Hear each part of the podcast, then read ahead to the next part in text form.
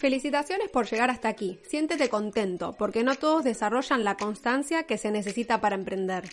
Es muy importante terminar todo lo que se empieza, no dejarlo a medio camino, porque eso es ser parte de ser emprendedor. Como ya vimos en el episodio anterior, las claves son la pasión, la constancia y la determinación para lograr todo lo que te propongas en esta vida. Muchos me escriben a mi Instagram, Sabrina Emprendo Libre, y me consultan qué hacer con sus ahorros.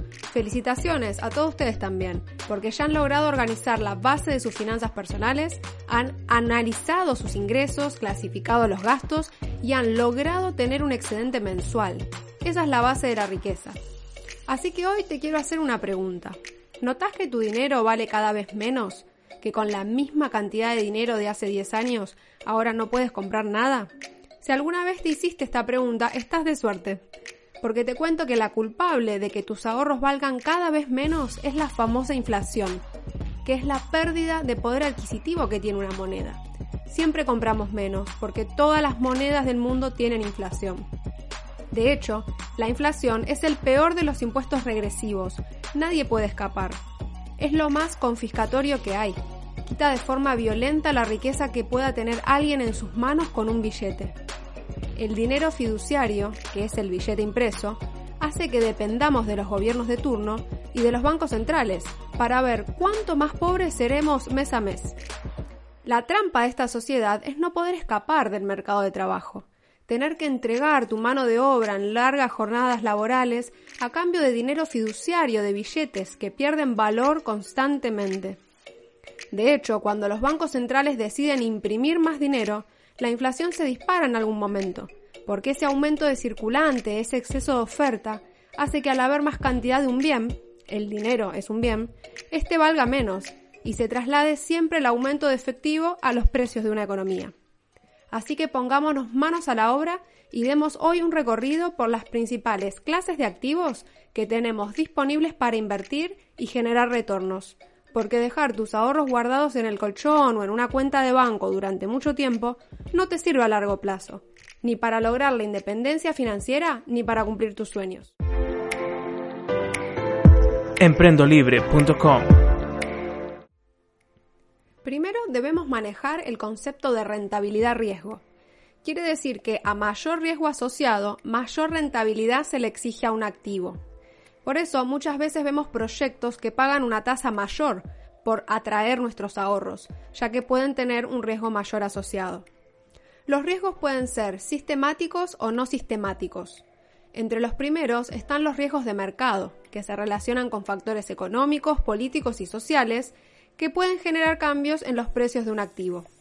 A este tipo de riesgo se lo llama no diversificable, ya que no se puede prever, ni mitigar, ni controlar, y además afecta a todo el conjunto del mercado.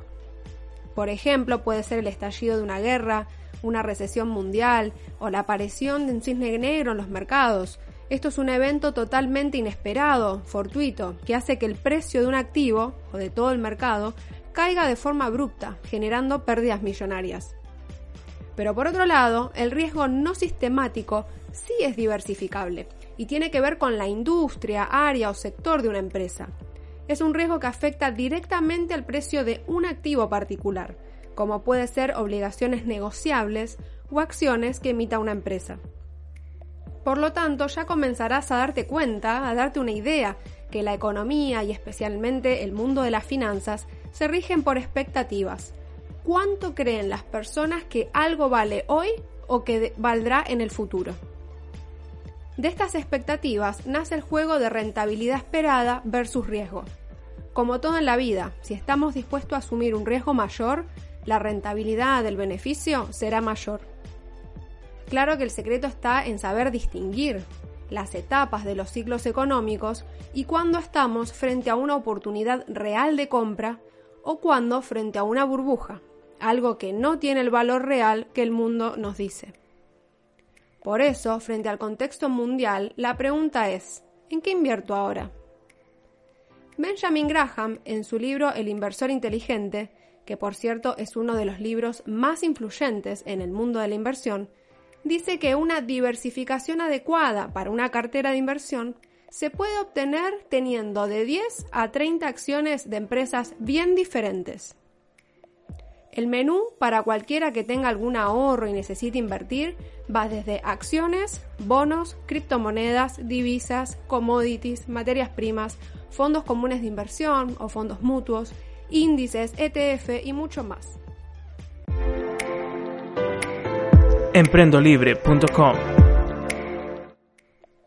Para que tengan una idea, una acción o un bono, que puede ser un bono soberano de un país o un bono corporativo, que también se llama obligación negociable y es emitido por una empresa, soporta dos tipos de riesgos que son los que ya mencionamos, el riesgo sistemático y el no sistemático.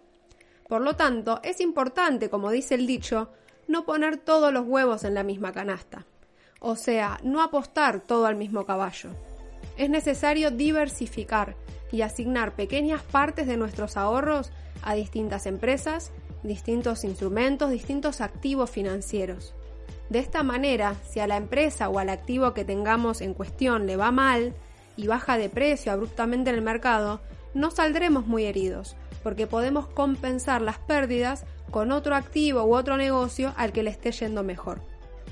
Como ven, el escenario es más complejo y difícil cuando se produce un crash, una crisis mundial, una recesión que lleva a todos los precios de los activos en caída libre por un tiempo. Sin embargo, siempre hay algún activo que puede ser un refugio en tiempos turbulentos. Históricamente, el refugio seguro ha sido el oro. Lo cierto es que no necesitas ser un agente de bolsa ni un asesor financiero para establecer tus propios objetivos y tu cartera de inversión. Claro que un profesional siempre puede guiarte, pero también hay muchos falsos profesionales que no cuidan de tus finanzas, sino que están interesados en venderte algo. Ellos velan por sus propios intereses. Por eso es muy importante la educación financiera, dedicarle tiempo cada semana a leer, aprender, para poder uno mismo tomar las propias decisiones y evitar ser estafado en el intento.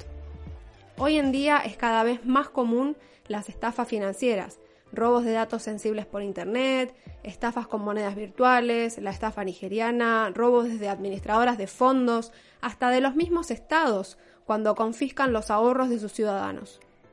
Por eso en este episodio vamos a aprender cómo funciona la economía y las finanzas mundiales para poder tomar mejores decisiones. Emprendolibre.com La noticia que tenemos que tener en mente para este año es que el banco central más importante del mundo, que es la Reserva Federal de Estados Unidos, la Fed, tomó medidas urgentes para reactivar su economía por la crisis del coronavirus entre ellas se reducen las tasas de interés hasta 0%, lo que significa que a partir de este momento pedir dinero prestado se vuelve más barato, aumentando el incentivo a hacerlo, incrementando así el gasto y el consumo en la economía.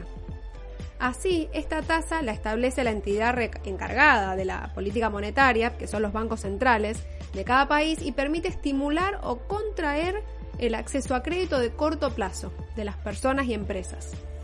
Pero veamos ahora, ¿cómo afecta la tasa de interés a la economía y a tu bolsillo? La tasa de interés es el costo de pedir prestado, y como con todos los productos, un menor precio está asociado casi siempre a un mayor consumo. En otras palabras, si deciden disminuir la tasa de interés, las personas y las empresas van a consumir más con ese dinero prestado y así van a reactivar la producción y la demanda del país. Por el contrario, si deciden aumentar la tasa de interés, es porque la economía está, por ejemplo, sobrecalentada y la inflación se está disparando, este aumento en el costo de pedir prestado hace que haya menos dinero dando vuelta en la economía. Entonces eso enfría la economía, disminuye el ahorro, disminuye el consumo y la producción. La creación monetaria es un privilegio de los países y los bancos centrales. Desde hace varios años, como 100 años en el mundo, Luego de las diversas crisis económicas y financieras, los países no han dejado de usar este privilegio, incluso han llegado a abusar de esta facultad.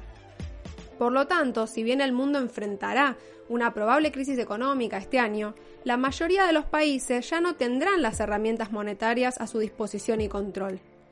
Este abuso de los gobiernos en la creación monetaria sin tener en cuenta la voluntad de la población ha provocado que muchas personas pierdan la confianza en el sistema monetario actual. Estamos ante un cambio de paradigma a nivel mundial. Sucede que se están conjugando ingredientes claves para desatar un desastre social.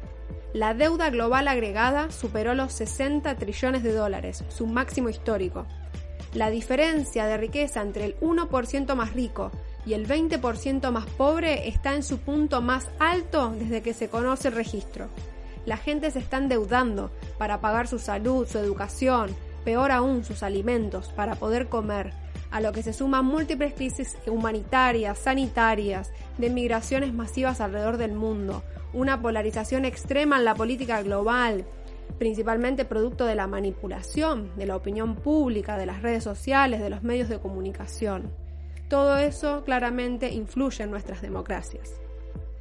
Sin embargo, luego de la última crisis financiera del año 2008, nació Bitcoin, una nueva forma de dinero que permite transferir valor económico por Internet a una fracción del costo y de tiempo de una transferencia tradicional, y que no requiere intermediarios. De hecho, se usa Bitcoin para enviar y recibir dinero por todo el mundo a un mínimo costo y sin trabas burocráticas.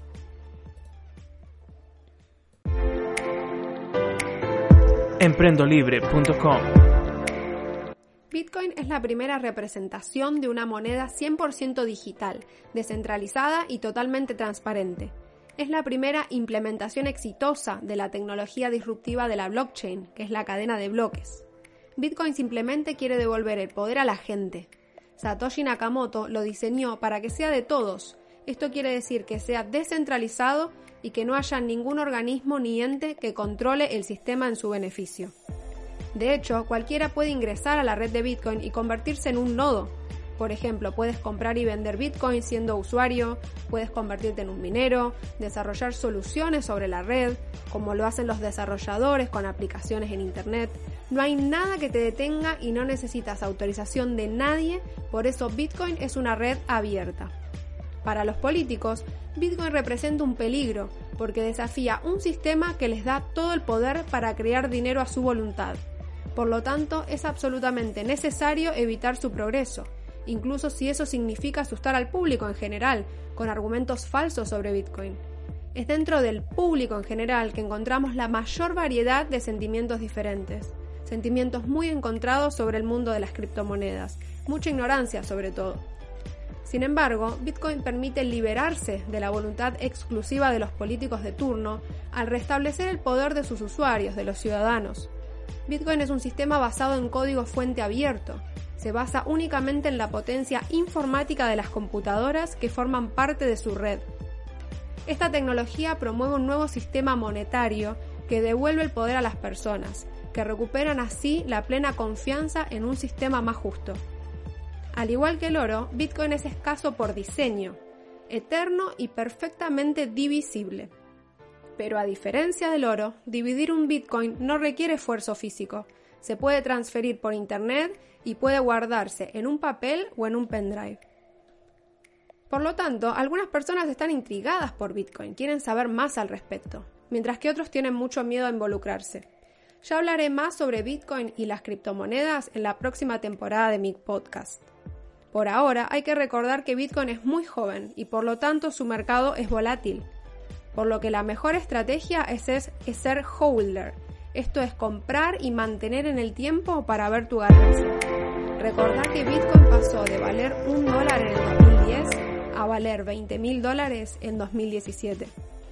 Muchas gracias por tu atención. Espero que te haya servido toda esta información sobre economía, finanzas y negocios para darte una mejor idea de dónde invertir tu dinero y hacer negocios exitosos.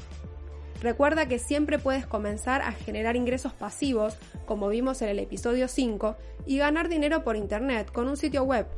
Así que te invito a que me escribas en mi sitio de www.emprendolibre.com o por Instagram a Sabrina Emprendo Libre y que me cuentes en qué inviertes o en qué piensas invertir luego de escuchar este podcast. Nos seguimos conectando.